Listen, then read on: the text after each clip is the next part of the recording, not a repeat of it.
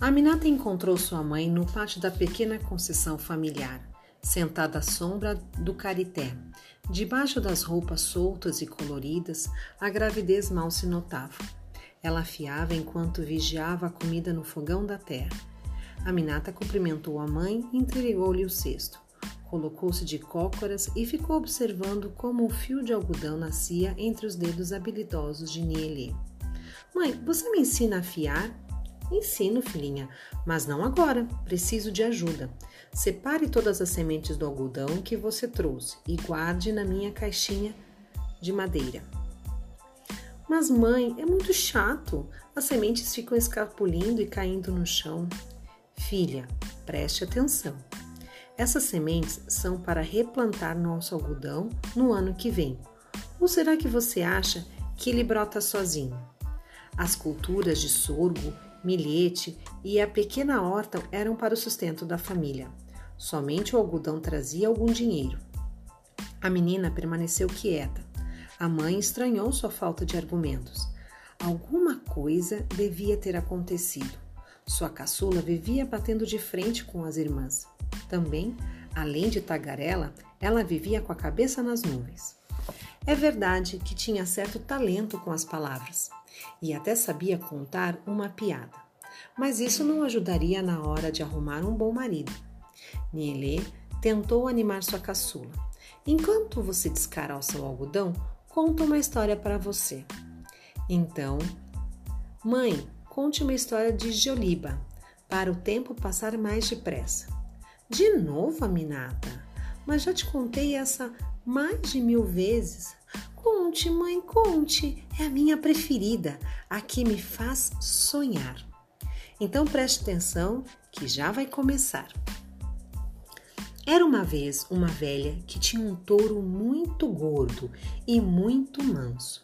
Acontece que as chuvas atrasaram e todas na aldeia começaram a passar fome. O chefe pediu permissão à velha para matar o touro e distribuir a carne entre os aldeões. Mas a velha não quis.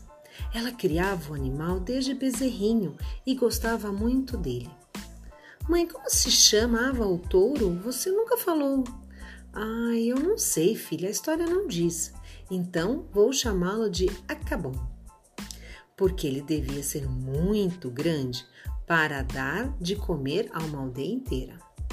Está bem, mas não pode parar de descoroçar, senão eu paro de contar.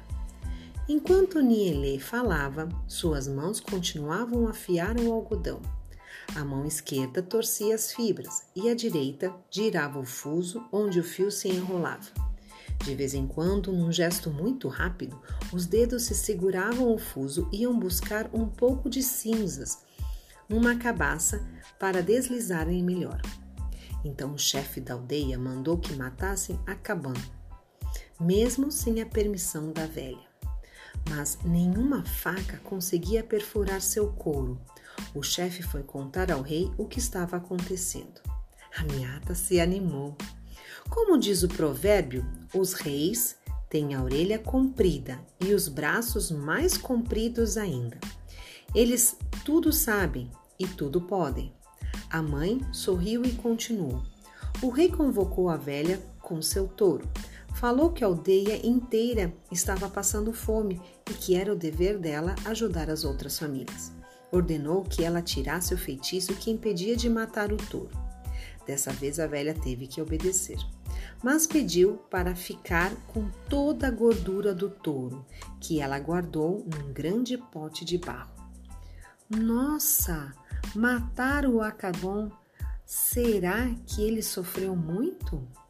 A mãe pensou um pouco e disse: A faca do açougueiro real era tão afiada e ele era tão habilidoso que Acabon morreu sorrindo, feliz em se sacrificar pela aldeia. Duvido muito. Eu acho que a velha ficou com pena dele e fez outro feitiço para ele não sentir nada e entrar logo no paraíso dos touros. A mãe riu com os olhos. A velha tinha guardado o pote na cozinha e toda noite a gordura derretia e escorria pelo chão, transformando-se numa linda moça que saía varrendo e limpando a casinha da velha. Mas quando o sol nascia, a moça voltava para o pote, onde derretia e virava gordura outra vez. E a velha não desconfiou de nada? Parecia ser tão esperta. Pois é, um dia ela fingiu que estava dormindo, mas ficou espiando pelo canto do olho. De repente viu a gordura se transformando em moça. Toda contente foi até a cozinha agradecer pela ajuda. A bela garota revelou que a luz do sol a queimava. A velhinha então tapou todas as janelas da sua casa para que a jovem não virasse gordura ao nascer do dia. A moça gostou e continuou morando com ela como se fosse sua filha. Mas o povo da aldeia era bisbilhoteiro. Em uma noite de lua cheia, alguns jovens olharam pelas frestas da choupana e viram a desconhecida e contaram para todo mundo sobre sua formosura. A Minata estava atenta. Sua mãe sabia que agora vinha parte da história que ela mais gostava. Então, os pretendentes começaram a chegar de todos os cantos do reino para pedir a moça em casamento. Mas a velha não queria saber de nada, até que um rapaz de família nobre foi se queixar ao rei. Disse que uma beldade morava na casa da velha, mas que ela não queria casá-la com ninguém. O rei era curioso e quis ver com os próprios olhos.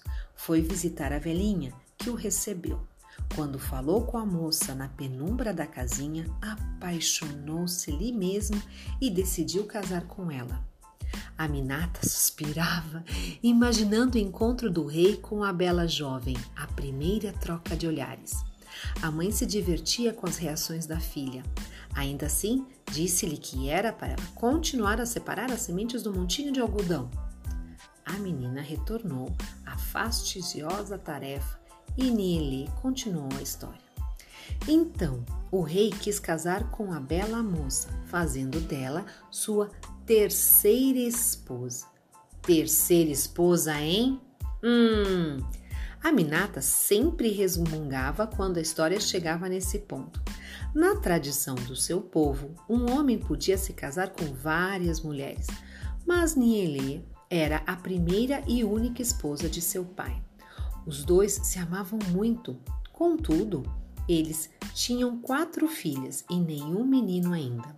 A Minata sabia que a família do pai pressionava para que ele tomasse uma segunda esposa mais jovem. A bela moça fez o rei prometer que ela jamais veria a luz do sol, sob pena de acontecer uma desgraça. O rei prometeu e instalou sua nova rainha numa ala do palácio, ordenando que pregassem tábuas em todas as janelas. O casal apaixonado passou ali muitos meses felizes e isso deixou as outras rainhas doentes de ciúme. Certo dia, quando o rei precisou viajar, elas mandaram despregar todas as tábuas e a claridade inundou o quarto onde a Bela esperava o retorno do seu amor. Na mesma hora, ela derreteu feito gordura, escorrendo pelo piso do palácio até descer ao vale, onde se transformou num grande rio de águas vermelhas, o de Joliba. Como de costume, a mãe deixou que a Minata contasse o final da história, que a menina sabia de cor. Quando o rei voltou, ele enlouqueceu de dor e jogou-se no rio, onde se transformou em hipopótamo. As duas esposas ciumentas, que deveriam seguir o marido para todo sempre, entraram nas águas e foram também transformadas em um, uma em um peixe e a outra em crocodilo. Por isso dizem que no Dijoliba afaga os hipopótamos, enquanto os crocodilos observam calados e os peixes fogem para bem longe.